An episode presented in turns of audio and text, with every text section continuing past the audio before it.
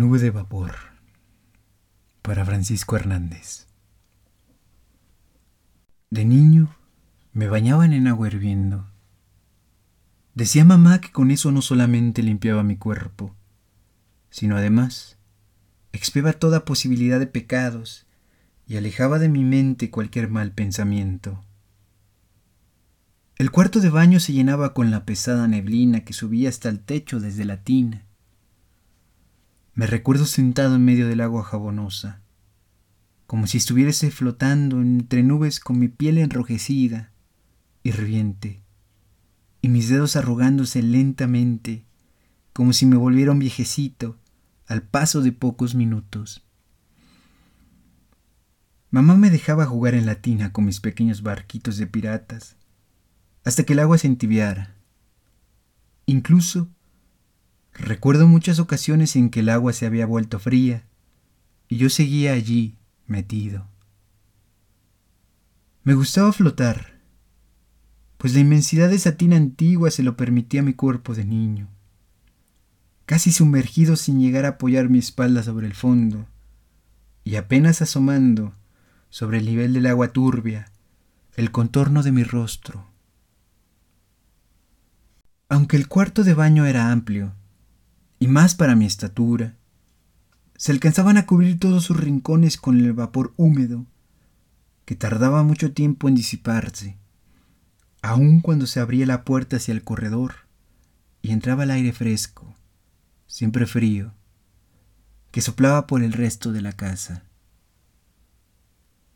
No recuerdo a qué edad empecé a salirme del agua sin esperar a que llegara mamá con mi batita de algodón, o con algunas de esas riquísimas toallas esponjosas con las que secaba mi cuerpo al tomarme entre sus brazos. Pero llegué a la edad en que me incorporaba sin esperarla, con extremo cuidado para no resbalarme en la porcelana lustrosa de esa bañera antigua, y pisaba con cuidado el azulejo, sacando primero un pie y luego el otro como si descendiera de un vagón de tren hacia un andén de finísimos mármoles. Sintiéndome adulto, me enrollaba una toalla a la cintura y limpiaba con la mano un inmenso círculo sobre el espejo empañado para simular que me iba a afeitar. Me encantaba formar un abanico con la mano extendida para remover en el aire las nubecillas grises del vapor y me tomaba muy en serio el ritual de mezclar el jabón para afeitar en el hondo tazón de barbero, con esa brocha felpuda que parecía un ancho bigote de morsa. Abría con mucho cuidado la filosa navaja que se extendía como una lengua de diablo, dejando entre mis dedos su terzo mango de marfil.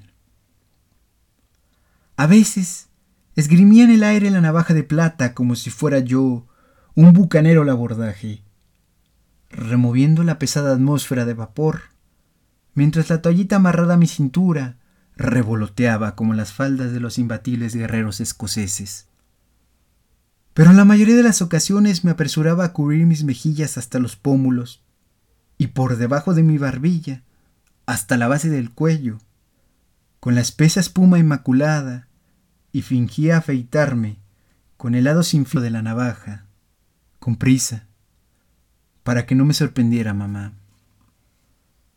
Cada vez que recuerdo esas escenas que se repitieron tantas veces a lo largo de mi infancia, tantas que podría decir que sucedían a diario, entre las ocho y ocho con cuarenta minutos de todas las noches, justo antes de que me llevara mamá a la cama, no puedo evitar el terror de evocar la nítida imagen de una sombra negra que se me apareció una sola y única vez en el espejo. Al limpiar el vaho que cubría su superficie, en medio de aquella pesada niebla que condensaba todo el aire con vapor, vi reflejada en el espejo la sombra silenciosa de un hombre que se acercaba a mis espaldas con exagerada lentitud. Recuerdo que se meló la sangre, que intenté un grito que no alcanzó a salir de mi boca, y que no supe en qué momento cayó de mis manos la navaja de papá lo único con lo que podría defenderme en ese momento. Han pasado cuarenta años y no puedo quitarme de la mente ese escalofrío. Dice el doctor Kleinburg, mi psicoanalista desde hace ocho años, que tengo que encarar ese recuerdo de frente y sin temores, hablarle a la sombra para que revele su rostro.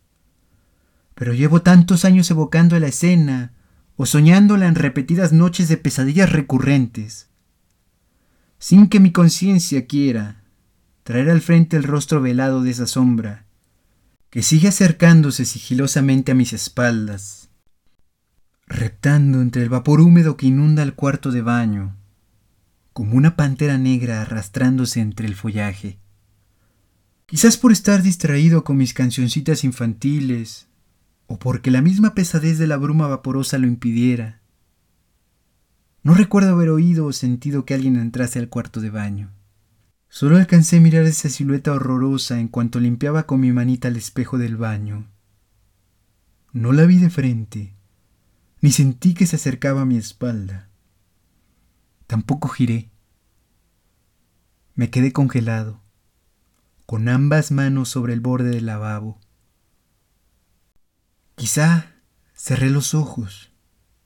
Un mínimo parpadeo al escuchar el golpe de la navaja de papá al momento en que cayó sobre el piso resbaladizo.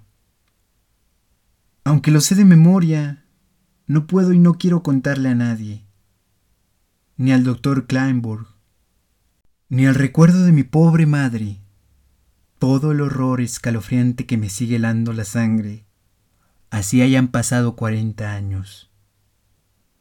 Ese vértigo indescriptible que me dejó la boca seca haciéndome abrir los ojos como si pudiera pedir auxilio con la mirada, con los dedos engarrotados al filo del lavabo, asidos al borde como si yo fuera un náufrago, a punto de hundirse, para siempre en un mar negro y cubierto, con esa opaca neblina que era el vapor de mi baño. Ese humo que revoloteaba ante el claro formado en el espejo, donde yo miré aterrorizado la forma en que la sombra negra e inmensa Extendió un brazo al tiempo que se encogía para recoger con el otro la navaja caída. Unos cuantos segundos. Allí, reflejados en el espejo, el repentino movimiento con el que la sombra forzaba mi frente hacia atrás, arqueando mi garganta hacia adelante, hacia el espejo donde alcanzo a ver el frío guante de cuero negro que me presiona la frente, y miro claramente el brillo filoso de la navaja que traza una línea instantánea e invisible con la que me rebana el cuello, hiriéndome la tráquea, cortándome las arterias, dándome muerte, matándome en el preciso instante en que miro sin poder entenderlo hasta hoy. El rostro gélido, el gesto enfurecido, con todos los músculos tensos que rodean la mirada asesina de papá.